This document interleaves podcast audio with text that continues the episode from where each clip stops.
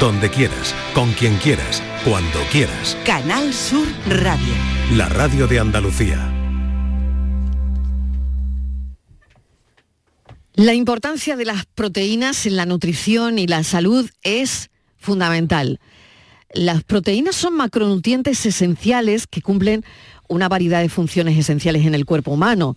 Em, por ejemplo, las proteínas son los bloques de construcción de los tejidos del cuerpo, incluyendo los músculos, la piel, el pelo y los órganos. Son esenciales para el crecimiento y la reparación de tejidos dañados.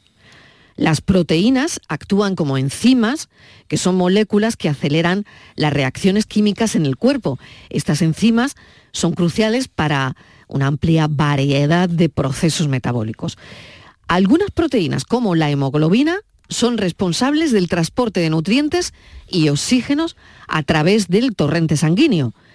Los anticuerpos también son proteínas del sistema inmunológico que desempeñan un papel clave en la defensa del cuerpo contra las infecciones y enfermedades. Pero hoy en nuestro capítulo de nutrición en Por tu Salud, en este espacio, vamos a hablar de proteínas. Por tu salud, en la tarde de Canal Sur Radio. Saludamos a Javier Morayón, nuestro experto. Gracias Javier por acompañarnos. Hola, encantado Marilo. Hoy miércoles, tema proteínas, qué hago bien y qué hago mal. Bueno, tengo aquí una dieta eh, y claro, el experto me tiene que decir, Javier Morayón me tiene que decir si lo que voy a hacer está bien o está mal. ¿Vale? Perfecto. Desayuno. Venga. Voy a desayunar leche de almendras. Mm, leche, le llamas leche. Mm, Le, le llamo leche, claro que le llamo leche. ¿Cómo quieres que le llame? Eh, ¿Crees que es lo mismo que una que la leche de vaca, por ejemplo, la leche de oveja? Hombre, para mí sí. Vale, pues entonces siento decepcionarte. O sea, aquí vamos Eh, a tener se que ponerle el parece- guau, guau, guau, guau. Sí, se O sea, parece vale, como vale. un huevo una castaña. o Eh, sea, que no, no es leche. No, las leches vegetales entonces. ¿por qué me la venden como leche de almendra? Bueno, buena pregunta, buena Ah, pregunta. Esto habría, amigo, habría que amigo. verlo. Ya, ah, eh, no, bueno, ya se está, esa Bueno, denominación ya se está quitando, ya sí. se está regulando. Pero es verdad que está conocida como, como leche, leches vegetales, leche de avena, leche de almendra, pero no son más diferentes que, que, por ejemplo, la horchata, que es entonces podríamos decir que es una, que es una leche de chufa. Eh, simplemente son eh, pues son digamos infusiones casi de, de- de- de determinados de determinados tubérculos en el caso de, de la chufa o, o en el caso de la almendra de semillas eh, y lo importante aquí lo importante aquí es ver qué composición tiene, porque claro, bajo esa denominación podemos tener eh, muchas variedades y de las que más nos debería preocupar en este, en este formato sería, por ejemplo, el contenido en azúcar. ¿De acuerdo? Vale, o sea que eso es lo que tengo que mirar. El leche de almendra, mucho el leche en del- el contenido de azúcar. Sí, en leches de almendra y leches de avena, en especial el contenido en azúcar, porque muchas veces la gente lo considera una opción sana y encima le gusta. Pero claro, no se ha parado a pensar por qué le gusta. No, es que está un poquito dulce. Hombre, claro, porque está dulce. Y entonces, eh, si analizamos un poco, eh, resulta que tenemos en algunas eh, leches estudiadas, leches vegetales, lo de leche entre comillas, pues hay hasta 18 gramos de azúcar por vaso, unos 200 mililitros. Recordemos que el límite de azúcar diario son 25 gramos. Si en un vasito a primera hora por la mañana ya mm, estamos con 18 gramos de azúcar, pues te puedes imaginar que no vamos bien. Mal vamos, mal vamos. Por lo tanto, lo primero que le he dicho ha sido reguleras, ha sido reguleras. Lo de la leche de almendra, que no es leche, que es bebida de almendras. Y que luego tengo que tener cuidado con el azúcar que lleva esa leche de almendra que me voy a tomar. Solo he hecho, solo le he contado la bebida. En fin, voy a seguir ahora con mi desayuno. Eh, pero bueno, voy a recordar el teléfono también, porque no sé si los oyentes quieren también hablar con nuestro experto en nutrición para preguntarles lo que hacen bien o lo que hacen mal. Estos son nuestros teléfonos. 95 1039 105 y 95 1039 16. Te voy a contar el desayuno del tirón, ¿vale? Venga, el sí, sí, porque si no, el- no el- terminamos. el- exactamente, el desayuno del tirón eh, va a ser leche de almendra, tostada de aceite de oliva con tomate y una pieza de fruta. Porque si no me tomo la pieza de fruta me quedo con hambre, Javier. Eh, sí, A bueno, ver. la pieza de fruta eh, te la tomas ah, tal cual, ¿no? La masticas, la cortas, no Sí. en batido, ¿no? No, no. Pues genial, no. ahí- ahí estás acertando. Eso lo aprendí el otro día. Ahí estás acertando. Además es mucho más saciante de esa forma, con lo cual, Vale. eh, genial. Eh, dudas que me genera... La tostada de aceite que tiene, la tostada de aceite de oliva. bueno, la tostada tomate. tiene pan, pero que no me has dicho qué tipo de pan vas a Mm, tomar. Hombre, mm, déjame si ya me he tomado la leche de almendra, la pieza de fruta. Pues yo qué sé, mm, bueno, venga, integral. Venga, integral. Una tostada integral, integral. 100%. Has- eh, Es decir, has tenido el cuidado de ir a, co- a comprar... No, no he tenido ese cuidado, no he tenido ese Bueno, cuidado. pues ahora lo tenemos mucho más fácil. Cambió la Venga. normativa y por ley nos tienen que poner el porcentaje de, eh, de harina integral que tiene ese pan. Por lo tanto, tengo que leer que ponga Claro. 100%. Sí, sí, es Harina tan fácil, es tan fácil como eso. 100%. Hoy en día es súper fácil, antes no era así, antes nos podían poner integral y realmente llevar un 1% de harina integral, cual era un engaño. Hoy ya no, hoy ya podemos ver en todos los sitios, en todos los supermercados, eh, directamente nos tienen que dar un porcentaje. Y no es difícil, pues nada, oye, irnos al 100%, porque vamos a renunciar a, a un alimento enteramente bueno, porque vamos a cogerlo la mitad de bueno, no tiene sentido si lo podemos coger enteramente bueno. Y luego lo que más me ha dolido como jiennense, aceite de oliva, pero aceite de oliva... Virgen extra. Ah, vale, es Ay, que, no le virgen has, extra. es que no le has puesto apellido. Virgen extra, virgen extra. No le has claro. puesto apellido. Claro, claro, claro. Claro, es que, con sí. aceite de oliva, con aceite de oliva lo que me estás extra. diciendo que es, es que seguramente su mayoría sea refinado. ¿Vale? Los aceites de oliva que no tienen los apellidos virgen, ¿vale? Ni virgen extra, lo que nos están diciendo es que eh, seguramente la composición sea un 80% de refinado, es decir, aceites que ya se han sometido a una serie de procesos muy, como dicen los jóvenes, muy heavies, Sí, ¿vale? Muy, sí, muy sí. eh, que muy at- atacan la naturaleza propia de ese aceite, le van a quitar antioxidantes, polifenoles, le van a quitar un montón de cosas ricas que nos vienen muy bien, lo van a dejar muy plano y luego van a encabezar, van a encabezar con un 20% de oliva virgen extra o virgen para darle un toquecito de color y de sabor. Pero realmente lo nuclear pues va a ser bastante, estando en Andalucía no tenemos excusa. Virgen extra. Virgen extra, no Vale. puede ser cualquier aceite, eh, y que, que lo vemos muy clarito y que parece que nos va a engordar menos. Pues no, virgen extra. Por lo tanto, ese es el desayuno corregido, de alguna forma. Eh, voy a media mañana, pieza de fruta y yogur, también de frutas. Y yogur. Sí, Yogur, Yogur. de frutas. sí, ¿Cómo? Con trocitos de fruta. Con trocitos de fruta. Vale, bueno, por ahí te, te vas a librar de que al menos tiene algo de bueno, fruta. de piña, con trocitos de fruta que sea de piña. Pero tiene piña, ¿no? Te has asegurado. bueno, sí. O solo tiene la piña en el dibujo del yogur. Bueno, tiene, tiene un poquillo de piña. Vale, tiene piña dentro del de yogur, piña. vale. Bueno, eh, esto, esto no es siempre así, es decir, el- tenemos que tener cuidado con los yogures de frutas porque eh, muchas veces la fruta solo está en, en el dibujo. En el dibujito. ¿Vale? Eh, lo que hay es sabor a fruta, efectivamente, la fruta que hayamos elegido. Y esto hay es un- color un a esa fruta, esto es un pero la fruta no ha venido por No ningún lado. no aparece, No, es no está es por ningún sitio y no tiene por qué estar. Entonces, eh, bueno, si en tu caso hay trocitos de fruta, perfecto. Pero has mirado el contenido en azúcar, volvemos al azúcar. No, volvemos al azúcar. Vale, claro. pues los yogures de frutas nos sorprendería, nos sorprendería la cantidad de azúcar que pueden tener en 125 gramos, 120 gramos que tienen un yogur. Un vasito. Un vasito de yogur. Que de nuevo nos podemos, eh, nos podemos ir a unos 16, 17 gramos de azúcar por yogur. ¿Y cuánto era por día? Recuérdalo. 25. 25. Y si tomamos 16, Claro, y ya el- fíjate que te has tomado Uf, en la, en la leche de almendras, te has tomado ya Ya me estoy pasando. 18, ahora 16, 17, pues ya vamos muy mal. Y estamos a la... o- Exactamente. un, yogurcito. Y era un yogurcito. Entonces, claro, eh, Claro. pues mira, está... eh, eh, lo- el problema es que no somos conscientes. Ese es el problema. Es decir, el problema es que eh, tú tomas un yogur de frutas y crees sinceramente que lo has hecho bien. Es un yogur, es un, es un lácteo fermentado. A que- media mañana. que ya- a media mañana, que mucha Claro. gente, mucha gente opina muy bien de, de los yogures, y los yogures la verdad que pueden tener una labor muy buena para, para, por ejemplo, nuestra flora intestinal. Eh, pero claro, esta opción no lo es. Esta opción llena de azúcar, pues deja de serlo. Entonces tenemos otros yogures mucho mejores. Por ejemplo, el yogur natural. Ahora me vas a decir, yogur natural no sabe bien.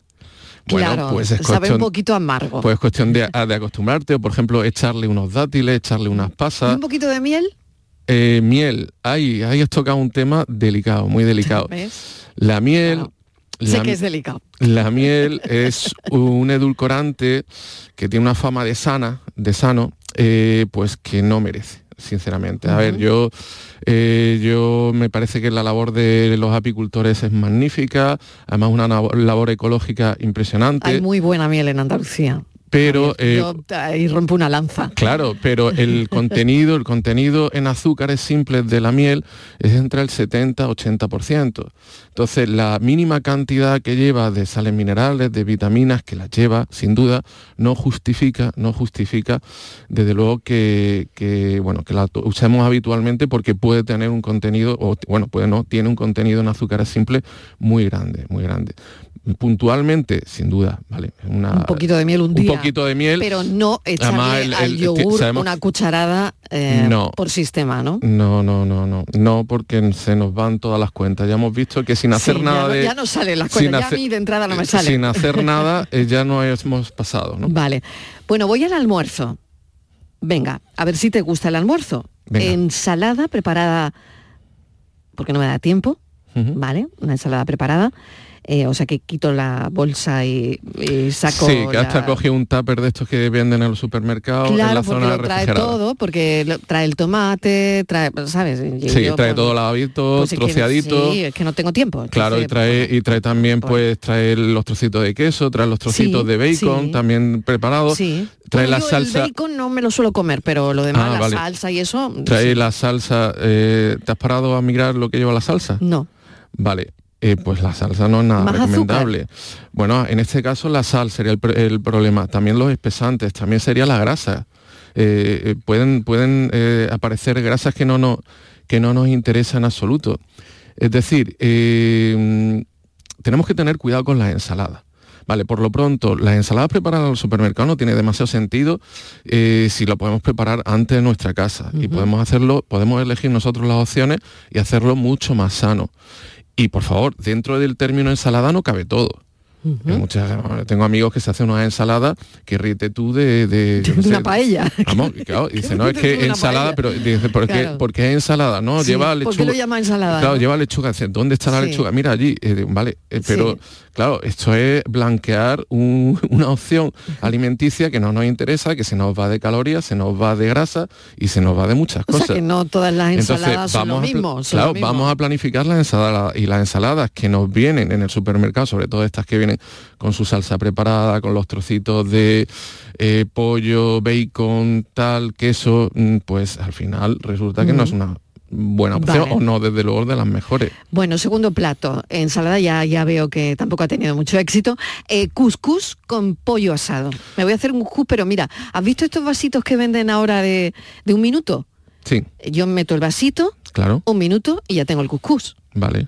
¿eh? Eh, Y, y pollo asado, porque lo compro. así. Vale, bueno, a ver, el pollo asado si es Me asado en su, gusta la pechuga. si es asado en su propio jugo, si es asado en su propio jugo, perfecto. Sí. Eh, hay mm, sitios donde le añaden mantecas, eso debemos de evitarlo, pero bueno, preguntando, eh, en fin, podemos tener una opción sana en cuanto a una carne, una carne eh, de ave, encima me dices que te gusta la pechuga, la Sí. zona es más magra, menos grasa, pero el cucú, ¿sabes lo que es?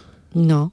El cuscús es básicamente trigo, es, harina de trigo, es sémola de trigo, eh, que bueno, que realmente solo nos aporta eh, hidrato de carbono, nos aporta almidón, que no tiene Pero demasiado. alguna gracia le tengo que poner al pollo. Claro, pero ¿por qué no lo acompañas, por ejemplo, con un arroz integral? Lo acompañas, por ejemplo, con unas Ah, legumbres, vale. le acompañas, por ejemplo, con una pasta pero integral. Es decir, la opción de couscous, pues suena muy... No hay integral, ¿no?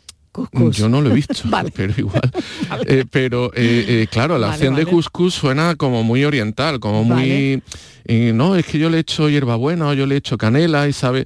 Ya, pero es que al final estamos en una opción muy pobre alimenticiamente Ya. y estamos desplazando otras opciones que son mucho más interesantes. Hoy, pues mira que a mí me gusta. Bueno, eh, agua. Mm, voy a tomar. No, no voy a tomar ninguna Bueno, bebida nada. para que no me regañes con Perfecto, calorías ni ningún seguro. refresco. Agua. Y de postre unas natillas. Eh, bien, pues ya eh, íbamos, Ya con, íbamos con superávit de azúcar y íbamos con superávit, entonces ya estamos tirando de tres. Natillas nada. Claro, Vale. porque encima ni te voy a preguntar, ¿caseras o de un Hombre. ultraprocesado? Ya me, ya, te- ya tienes tú la respuesta. ¿Para qué me vas a hacer que conteste? Claro, un ultraprocesado de... Bueno, pues entonces ahí tenemos de todo. Ahí tenemos de todo y ahí incluso ni tan siquiera te lo tengo que decir, porque seguramente en la...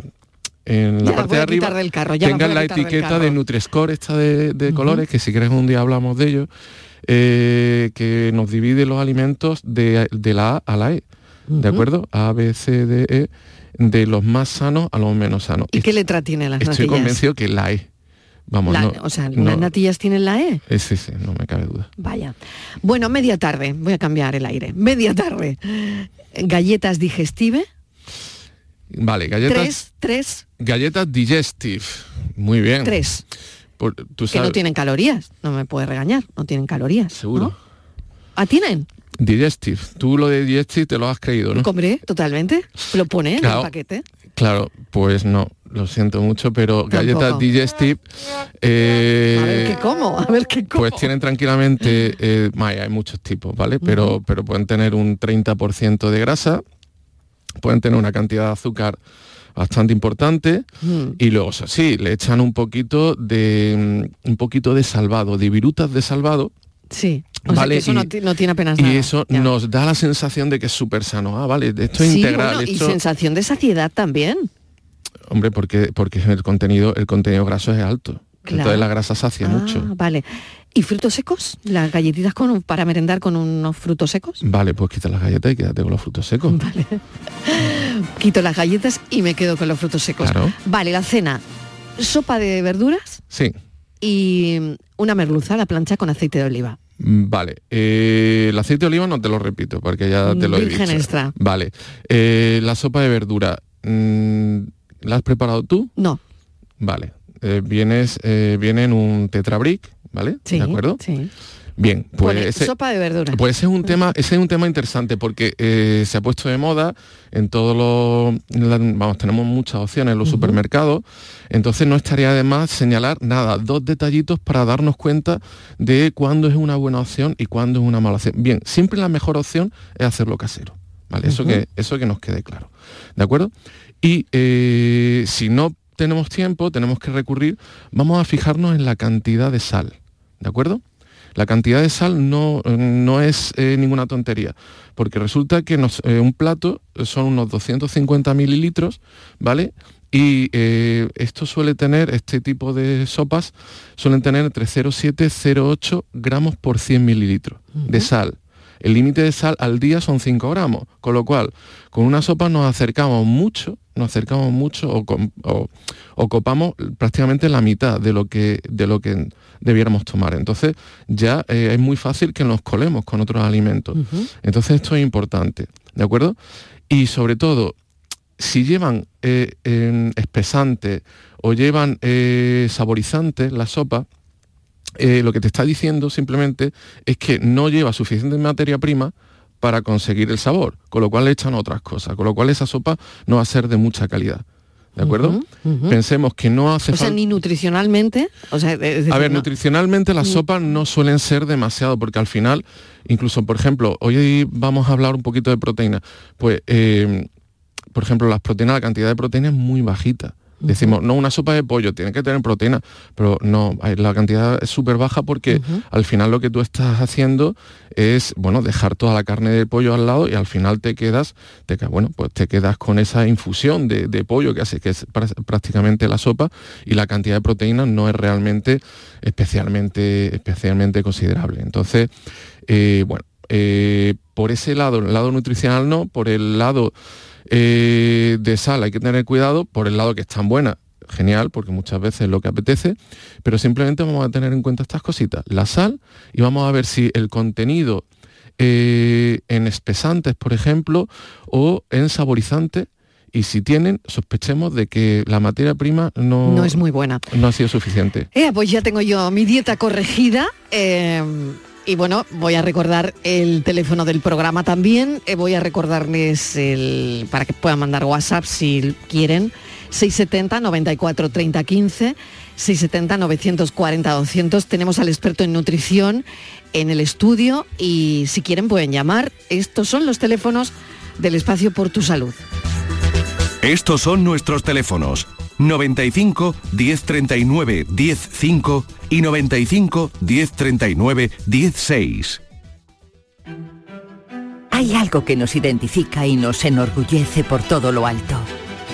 Nuestra gran variedad de alimentos y bebidas de calidad diferenciada que reconocerás fácilmente por la marca Gusto del Sur.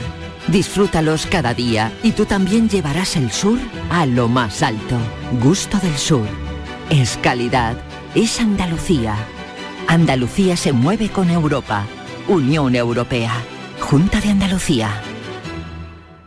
Disfruta el mes de Black Friday con Social Energy. Llévate 200 euros en tu batería virtual con Quiroluz, con seguro todo riesgo incluido los dos primeros años y grandes descuentos con hasta 25 años de garantía en todas nuestras instalaciones de primeras marcas. Pide tu cita al 955 44 11 11 o socialenergy.es y aprovecha las subvenciones disponibles. La revolución solar es Social Energy. La mañana de Andalucía con Jesús Vigorra te invita este viernes 10 de noviembre a disfrutar de uno de los manjares de nuestra mesa. Con la Feria del Jamón de Bellota 100% ibérico, denominación de origen protegida a los Pedroches, que se celebra en Villanueva de Córdoba. Una cita para visitar las diferentes empresas jamoneras que participan y degustar su exquisito jamón ibérico de bellota. La mañana de Andalucía con Jesús Vigorra. Este viernes 10 de noviembre, edición especial desde Villanueva de Córdoba. Con la colaboración del Ayuntamiento de Villanueva de Córdoba. Canal Sur Radio. Si necesitas recuperarte de una operación de cadera, rodilla o cualquier otro proceso médico, en Vallesol podemos ayudarte. Contamos con profesionales que te ayudarán a recuperarte más rápido y todo ello sin desplazamientos innecesarios y por mucho menos de lo que imaginas. Infórmate en el 924 24 25 o en vallesol.es. Vallesol, te cuidamos diferente porque eres único. Estás estupenda. Gracias. Medicina estética en Clínica Doctor Ortiz. ¿Tu hermana y tu hermano también? Ellos cirugía plástica en Clínica Doctor Ortiz. ¿Y el pelo de tu marido? Ah, injertos capilares en Clínica Doctor Ortiz. Ahora en Clínica Doctor Ortiz ampliamos servicios. Ginecología general, funcional y oftalmología. Seguridad, confianza y satisfacción de nuestros clientes. Del 9 al 11 de noviembre vibra con The Latin Music Week by Lago. El 11 de noviembre saborea el ritmo de Carlos Baute. Rompe tus caderas al son de su música y disfruta de su concierto totalmente gratis. Te esperamos con toda la familia para rumbear en la Semana de la Música. ¡Azúcar! Más info en lago.es. El trabajo en equipo construye confianza y la confianza genera velocidad. ¿Te atreves a alcanzar la meta? Carrera de Empresas ABC, ya sea de manera individual o reuniendo a un equipo de tres compañeros, participa el domingo 12 de noviembre en esta carrera de 8 kilómetros, juntos para conseguir el éxito. Más info en www.carreradeempresasabc.es.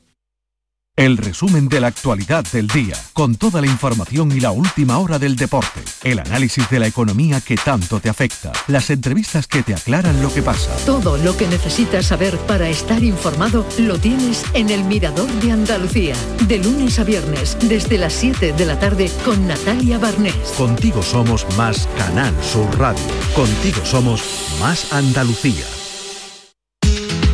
Estos son nuestros teléfonos 95 1039 105 y 95 1039 16. Casi las seis y media de la tarde y tenemos con nosotros a Javier Morayón, nuestro experto en nutrición, 670 94 30 15, 670 940 200 por si quieren dejar algún audio o el teléfono que acaban de oír por si quieren hablar directamente con nuestro experto. Pero eh, en Málaga se ha inaugurado hoy un encuentro en el que se pone en valor el papel que juega la inteligencia artificial en el abordaje de los pacientes críticos de la UCI. Hoy y mañana se reúnen en el IBIMA empresas de la tecnología sanitaria y también profesionales médicos en un encuentro muy especial. Patricia. Hola Mariló, el ámbito sanitario cada vez más se beneficia del desarrollo tecnológico. En ese caso, la inteligencia artificial puede facilitar el trabajo de los médicos intensivistas en la UCI. El director científico del Instituto de Investigación Biomédica de Málaga y Plataforma en Nanomedicina, IBIMA, Francisco Tinaones, lo ejemplifica tenemos un paciente que tiene 15 eh, variables que las tenemos monitorizando. Glucosa, tensión arterial, una serie de... Cuando alguien está en la UCI y tiene un montón de monitores, bueno, pues cada uno está marcando una cosa, ¿no? La inteligencia artificial puede integrar todos esos datos y de alguna forma enseñarnos una señal de alarma. En el Instituto Biomédico de Málaga trabajan 1.400 investigadores biomédicos en 300 proyectos aplicados al área de oncología, alergias o entornos infecciosos. Otra noticia del día en materia de salud es que el Sistema Nacional de Salud financia un nuevo tratamiento de 24 días para dejar de fumar. Se llama Recigarum y es el segundo fármaco que el Sistema Nacional de Salud financia para las personas que quieren dejar de fumar, lanzado por el laboratorio internacional Adamet. Este medicamento cuyo principio activo es la citisiciniclina, cumple con un tratamiento de 25 días, periodo tras el cual el paciente debe haber abandonado de forma definitiva el hábito tabáquico. Se trata de las mismas características de Todacitan, el primer fármaco que salió al mercado a principios de este año y que también financia Sanidad. Dependiendo de cada paciente, se podrá financiar entre el 40 y el 60% y contará con un precio de 111 euros. Y la última noticia que tenemos, Marilo, es que dos meses, dos bebés siamesas procedentes de Mauritania, que estaban unidas por el abdomen, han sido separadas con éxito tras la operación a la que han sido sometidas este miércoles en el Hospital San Juan de Deu de Barcelona. Las dos hermanas, Cadilla y Cheribe, nacieron el pasado 8 de octubre unidas por la parte superior del abdomen con un cordón umbilical único. A finales del mes de octubre viajaron a Barcelona en un avión medicalizado del ejército acompañados por familiares, médicos militares y personal sanitario del San Juan de Deu para ser operadas en este centro barcelonés.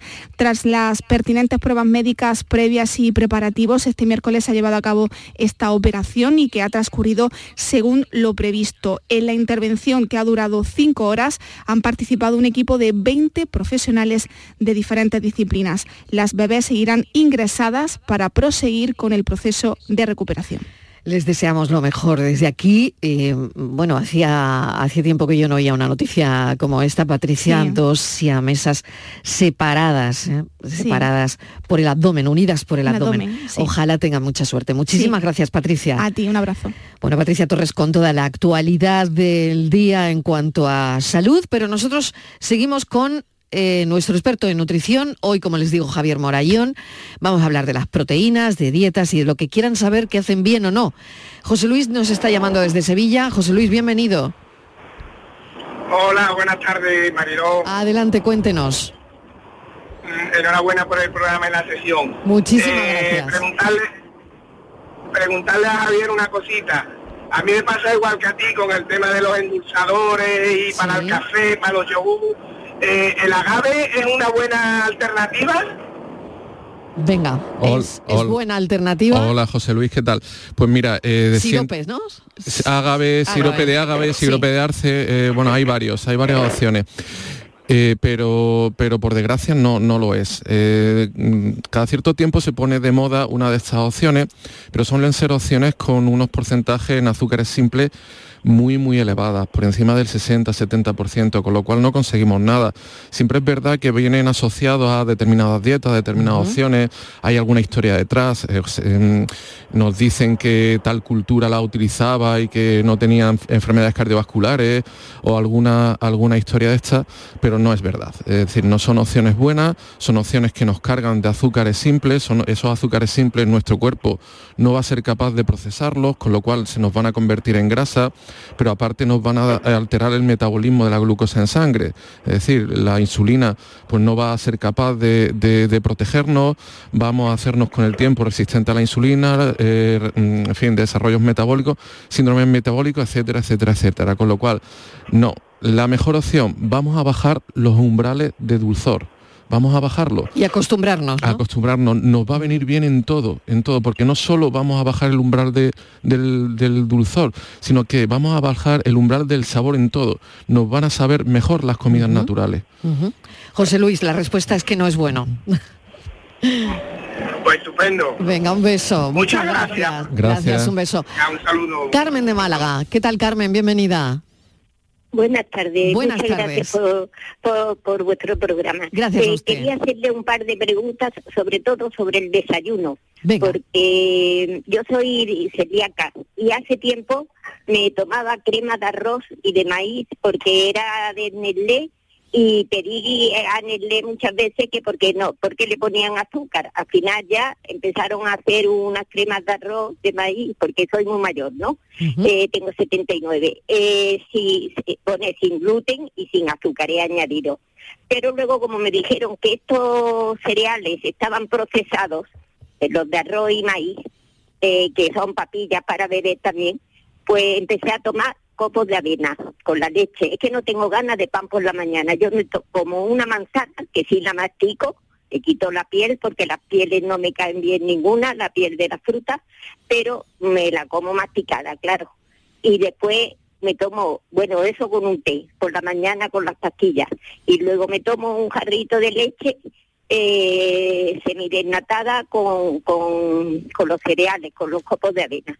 Entonces pone que no contienen, tienen azúcar, que no están procesados, que pero quería saber si, si eso es verdad o pasa como con lo de la crema de arroz y maíz, que sí están procesados. Qué buena pregunta, Carmen, qué buena pregunta. También nos sirve a todos esta pregunta, porque es verdad que yo a veces también desayuno copos de avena. Y a lo mejor la avena, pues está, no lo sé. eh, No, eh, bueno, ¿Está eh, bien la avena? No, la- los copos de avena se han puesto de moda y es Se ha verdad. puesto que- de moda, sí, es verdad, Y es, es verdad, verdad. que es una opción de las más naturales que tenemos. Eh, no, no, no están, no si no aparecen con otras cosas, es decir, por ejemplo, en barritas eh, energéticas o, o- o otros alimentos procesados, copos de avena tal cual, como nos dice Carmen, es una magnífica opción. Es decir, que, que es verdad que lo que ella se tomaba antes pues es un, es un tema pantanoso, un elemento o unos alimentos bastante pantanosos porque le pueden echar cualquier cosa. Estas cremas de arroz, estas cremas que al final son papillas, pues habría que ir Se muy... la dábamos a, lo- a los A los bebés. bebés, claro, Claro. Yo he trabajado en la guardería y Sí. encima traían azúcar añadido, que ya ahora no lo traen. Claro, efectivamente, pero, pero es que que fueran comida para bebé o comidas infantiles no era sinónimo de que fueran opciones sanas.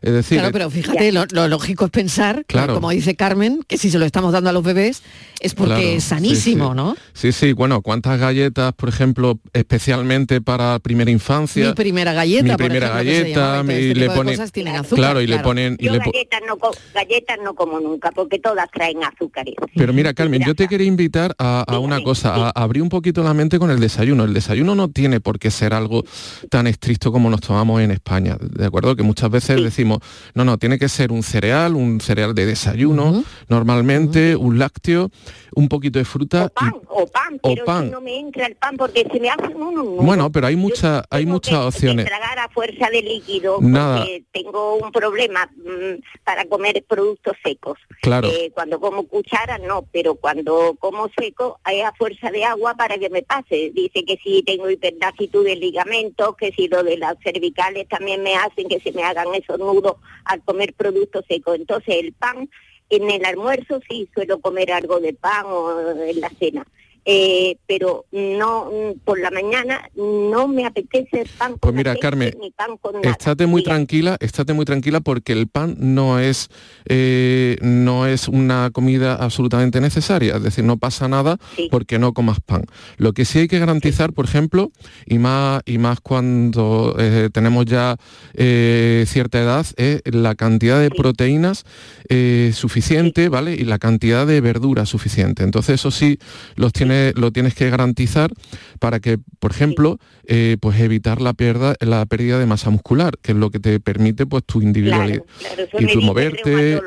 que, que- que yo elimino muchas proteínas por el colesterol, porque el del corazón me dice que me sube un poquito el colesterol, a lo mejor a 200 y pico, y que no me debe subir, porque todos los medicamentos que me manda para el colesterol me caen mal.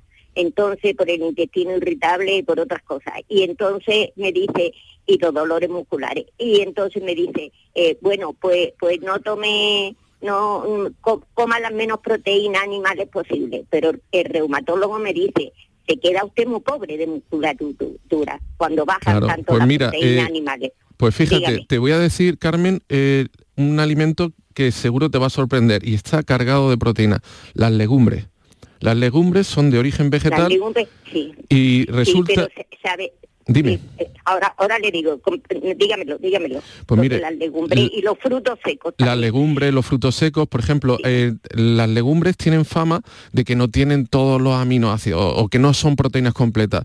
No es así. Por ejemplo, hay legumbres como el garbanzo o la soja que tienen todo el perfil de aminoácidos que necesitamos y, tienen fácil digestión, con lo cual, eh, en fin, es una opción muy, muy buena Se para... está refiriendo la, la soja también, ¿no? Sí, claro. Soja, soja y garbanzos Es tienen que- todo, todo el perfil de Bueno, aminoácidos el- que necesitamos. Los garbanzos, los garbanzos y la y la habichuela o lo que le llamamos la alubia, Sí. hace años que no me los puedo comer porque yo es una colitis y unos dolores de vientre y ya me dijo el, el que me veía el gastroenterólogo me dijo puede que tenga una intolerancia a la, a la piel a la mm, celulosa que trae la piel de la legumbre que por eso no las tolera, porque eran tres días de diarrea y de dolores de vientre. Cada Vaya. vez que me comía una lenteja, unos garbanzos o una alubia. Al final he encontrado lentejas que no tienen piel. Y, Vale. y- y- y es la que me tomo dos o tres veces, pero claro, me las tomo en puré porque cuando se ponen a cocer se deshacen. Y Claro. le agrego un poco de zanahoria y un chorreoncito de Muy aceite bien. muy pequeño, pero crudo. Bueno. Pero eso lo- esas son las legumbres que como. Muy Luego bien. frutos secos sí, como algunos más. Pues Dígame. Carmen, eh, lo de la avena, que era lo del principio, Sí, pues sí que lo hace perfecto. bien, Una perfecto. O sea que esa es una opción maravillosa. Gracias, un saludo Carmen, un beso enorme. Muchas gracias. Gracias, Gracias, cuídese, Buenas cuídese tardes. mucho. Gracias. Estos son nuestros teléfonos 95 1039 105 y 95 1039 16. 670 94 30 15 por si quieren mandar a nuestro experto en nutrición, a Javier Morellón, un mensaje de audio o 670 940 200.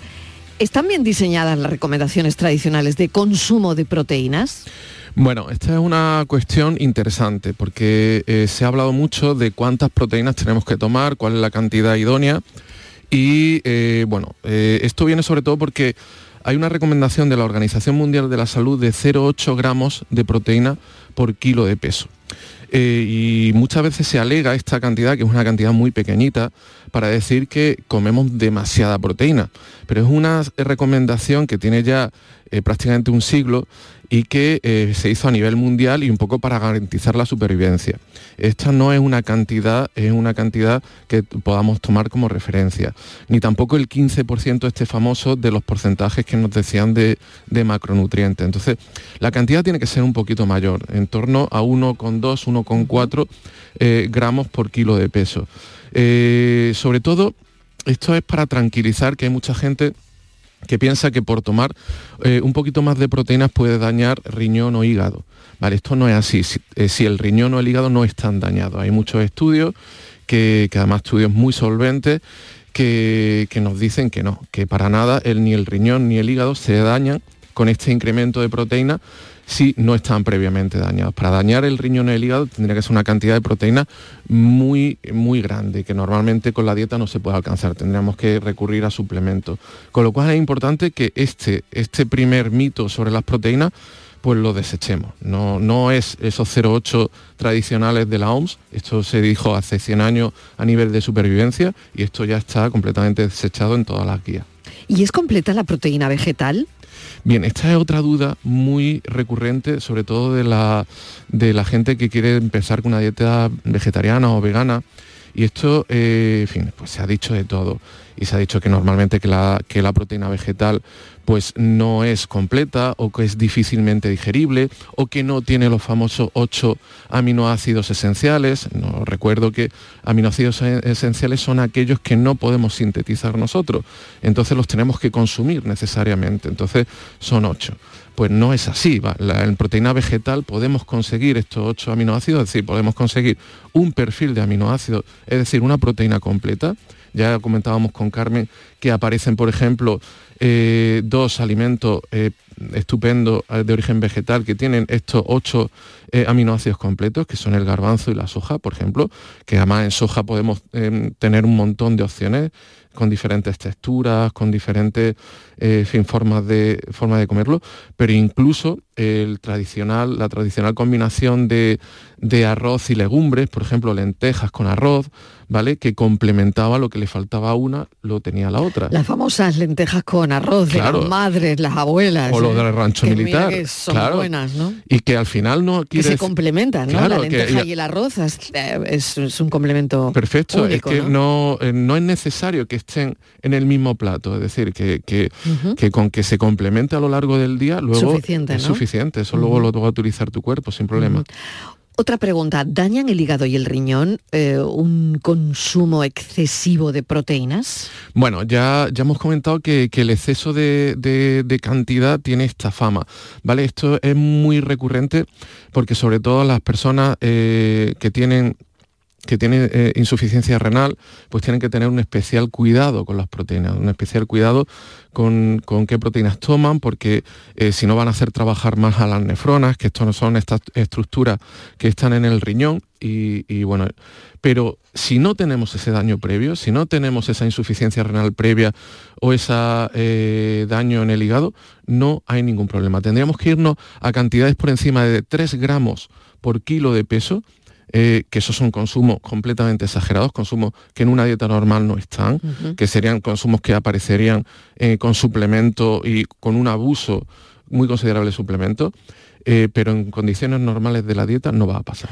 Javier, mensaje de audio, lo escuchamos con atención. Sí, buenas tardes. Gracias por el programa. Mire, le quería decir, nosotros que solemos cenar todas las noches lo que es queso fresco y aguacate, pero eso es a diario.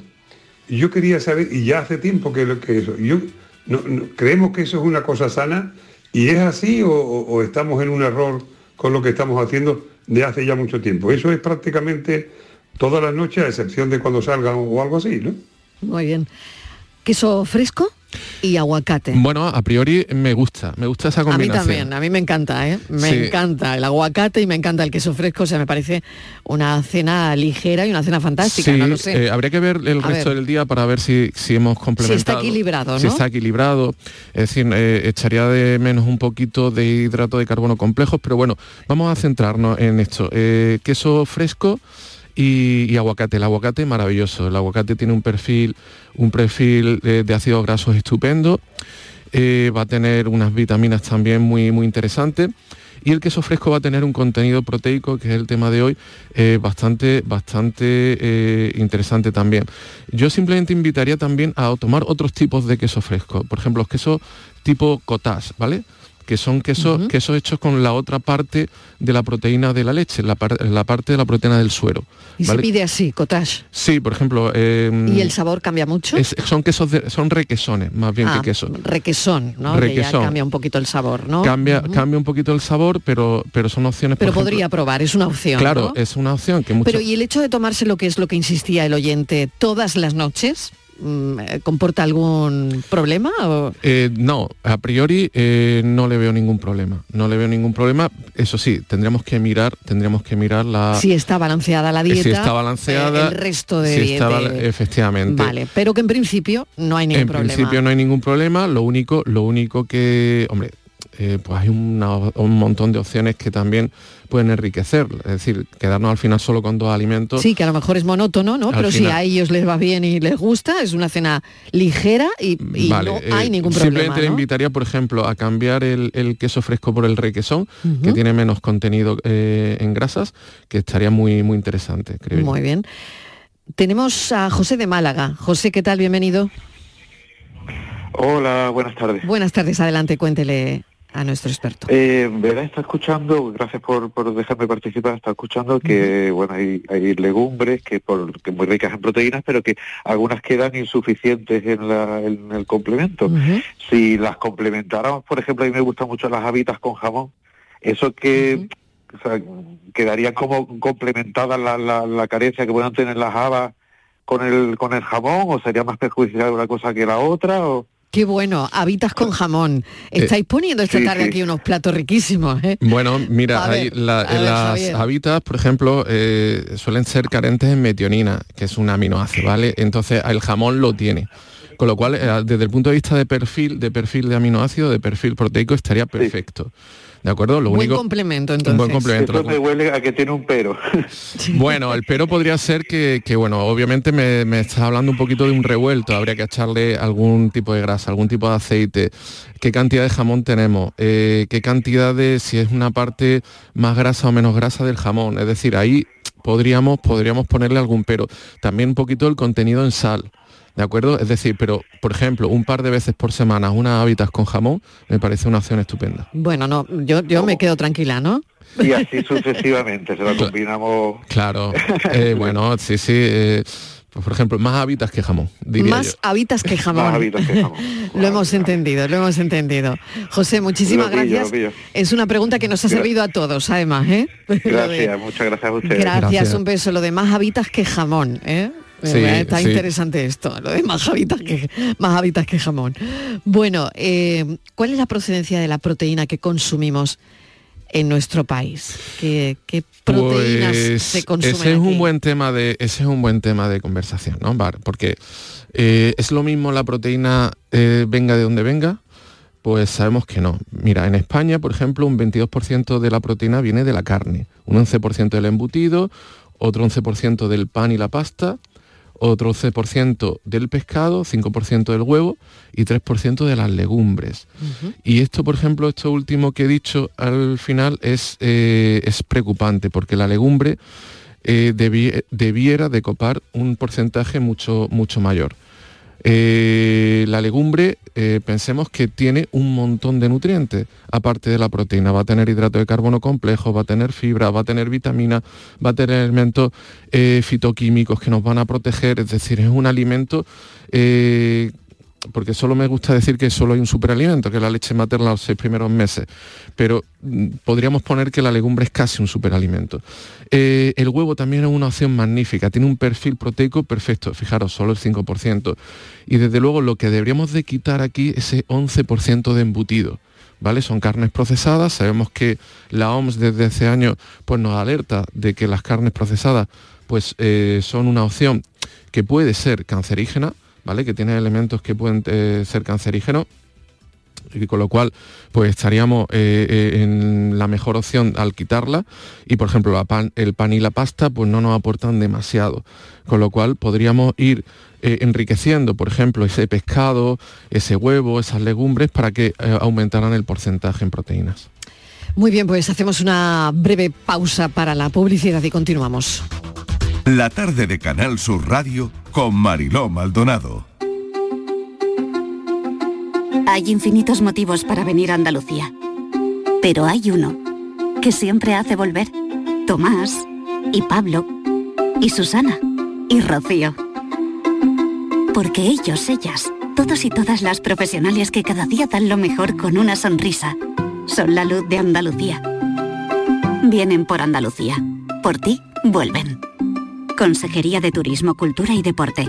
Junta de Andalucía. Hay un lugar donde late la historia de Andalucía. Allí el visitante descubrirá el origen de la humanidad, la grandeza del imperio romano, la vida fronteriza y sefardita de Al-Ándalus, la llegada del Renacimiento y la exuberancia palaciega y religiosa del barroco andaluz. Ciudades medias del centro de Andalucía, donde late la historia. Los productos andaluces de calidad diferenciada están reconocidos en Europa y en todo el mundo. Aceites de oliva virgen extra, vinos, frutas, hortalizas, jamones. Un placer excepcional que puedes vivir cada día. Busca los sellos de denominación de origen y disfrútalos. Genuinos, excepcionales, nuestros. Campaña financiada con Fondo Europeo de Desarrollo Regional. Andalucía se mueve con Europa. Unión Europea. Junta de Andalucía. La mañana de Andalucía con Jesús Vigorra es actualidad, análisis, servicio público, entretenimiento y diversión. Hoy vamos a hablar, hemos hablado de la chispa antes, de la gente con chispa. Adiós, Ya se vamos a, a recapitular el minuto de oro de esta mañana y así lo compartimos La con usted. mañana de Andalucía con Jesús Vigorra. Os espero de lunes a viernes a las 6 de la mañana. Contigo somos más Canal Sur Radio. Contigo somos más Andalucía.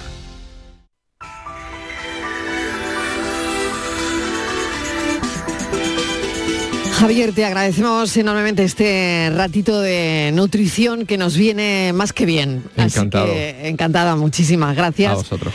Y ahora la pregunta de la tarde. eh, bueno, ¿por qué no tengo síntomas cuando tengo la tensión alta? ¿Esto por qué pasa? ¿Nos lo han preguntado? Va a contestar el doctor Luis Castilla, médico internista del Hospital Virgen Macarena de Sevilla, coordinador del Grupo de Trabajo de Riesgo Vascular, pertenece a la Sociedad Española de Medicina Interna.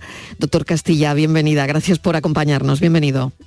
Hola, buenas tardes. Eh, muchísimas gracias. Bueno, ¿por qué no tengo síntomas cuando tengo la tensión alta? Pues sí, es una cosa que es un error que la gente considera que la tensión da sintomatología cuando es todo lo contrario. Es una enfermedad que no da síntomas y de hecho se le llama el asesino silencioso porque realmente cuando aparecen los síntomas aparece ya cuando se dan complicaciones de la enfermedad. Entonces, pues eh, hay que quitar ese concepto erróneo que tiene todo el mundo, ¿no? Es que me, eh, me duele la cabeza porque eso es de la tensión, ¿no? Eso eh, en la gran mayoría de las ocasiones es que me pongo nervioso, se me sube la tensión, se me contraen los músculos y es lo contrario, ¿no? Entonces, pues eh, es importante tenerlo en cuenta porque no da síntomas. Por lo tanto, las revisiones fundamentales, aquí no nos cansamos de decirlo, doctor Castilla, porque claro, teniendo en cuenta que no da síntomas, hay que Claro. tomársela de vez en cuando. Claro, claro, eso, es, eso es fundamental y, y- incluso después la gente que se, que se llaman hipertensas, que tienen la tensión alta, también se la deben de controlar, que eso es un error que tenemos aquí. Bueno, yo soy hipertenso, no, no sé ni cómo, que me estoy tomando pastillas, pero es que ni me la controlo, ¿no? Entonces también es otro problema. Efectivamente, lo que recomendamos los médicos y lo que se recomienda a las distintas sociedades es eh, una detención oportunista. Esto es que cuando vayas al médico para cualquier cosa, pues te haga, te tomen la atención o cuando vayas a hacerte alguna revisión en, eh, servicio de salud, porque te tomen la atención. Lo recomendable es a personas que, bueno, que tienen más de 40 años o personas que, eh, que tienen factores de riesgo para tener la tensión alta, porque su padre tiene una tensión alta o son personas eh, obesas que son sedentarias, pues por lo menos una vez al año deberían de tomarse la tensión arterial. Y las personas que son más jóvenes, pues eh, entre 18 y 40, pues también deberían revisarse la tensión pues por lo menos cada 3, 4 años para ver si son hipertensos, ¿no? Porque como bien estábamos diciendo, eh, la- no, no da señal de advertencia la, la tensión arterial, ¿no? Sino que cuando ya eh, da síntomas, pues ya son las complicaciones de la tensión. ¿no? Qué interesante, doctor Castilla, esto que dice, porque es verdad que cuando ya cumplimos 40, a partir de esa edad, eh, una se empieza a mirar, ¿no? Y bueno, me voy a mirar la tensión de vez en cuando, vale, todo eso.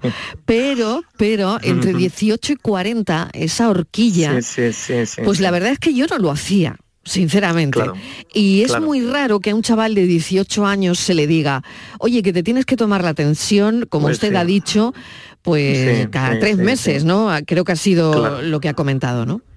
Cada, cada, cada tres años, cada tres años. Cada tres el- años, ahí cada es- tres claro, años. cada tres años. Claro, ahí, eh, ahí hay un tema que es fundamental, sobre todo eh, mm, el tema de la prevención. Yo siempre digo que, que la medicina y en general la salud debe ir a los colegios, ¿no? Porque eh, muchas veces cuando llegan a nuestras consultas los pacientes, efectivamente ya vemos las complicaciones, como el ictus o la insuficiencia Ujú. cardíaca. Normalmente son personas que llevan muchos años con tensión no controlada, no diagnosticada, y, y, bueno, ya vemos las complicaciones. Entonces, efectivamente, pues eh, habría que hacer la prevención y habría que, sobre todo, actuar las personas, como le comento, que tienen factores de, de riesgo, sobre, sobre todo personas obesas, personas que, como le digo, que son sedentarias, eh, mm, bueno, pues son personas que se deberían de vigilar efectivamente la tensión arterial. ¿no? De hecho, eh, sabemos que, que solamente la mitad de los pacientes hipertensos sabe que son hipertensos, ¿no? Y eso es un problema gordo, ¿no? Y, y nosotros hemos revisado pacientes, por ejemplo, que han tenido ictus, que es una de las complicaciones, pues muchos de estos pacientes son pacientes menores de, 40 años y son pacientes que tenían la tensión alta y no lo sabían. Entonces es muy importante eh, pues estar atentos al tema de la tensión arterial, que de hecho es la que más mata a nivel mundial ¿no? de los factores cardiovasculares. Pues me quedo con eso que nos acaba de decir. Entre 18 y 40 años, cada tres años se debe tomar una atención, si no, pues si está uno bien, ¿no? Entre 18 años y 40, cada tres años. Mm. Doctor, muchísimas gracias porque la pregunta era interesante. ¿Por qué no tengo síntomas con la tensión alta? Y ha contestado el doctor Luis Castilla. Doctor, gracias, un saludo. muchísimas gracias a ustedes y tenemos que mejorar la salud cardiovascular de todos los andaluces, que es fundamental y para eso estamos todos unidos. Gracias, muchísimas gracias. y desde esta sección, por tu salud, por supuesto, también, qué duda cabe. Así que mañana volvemos a las 4 de la tarde eh, a contarle la vida a los oyentes que tienen esa amabilidad de escucharnos y de ponernos cada tarde. Un beso enorme. Hasta mañana. Adiós.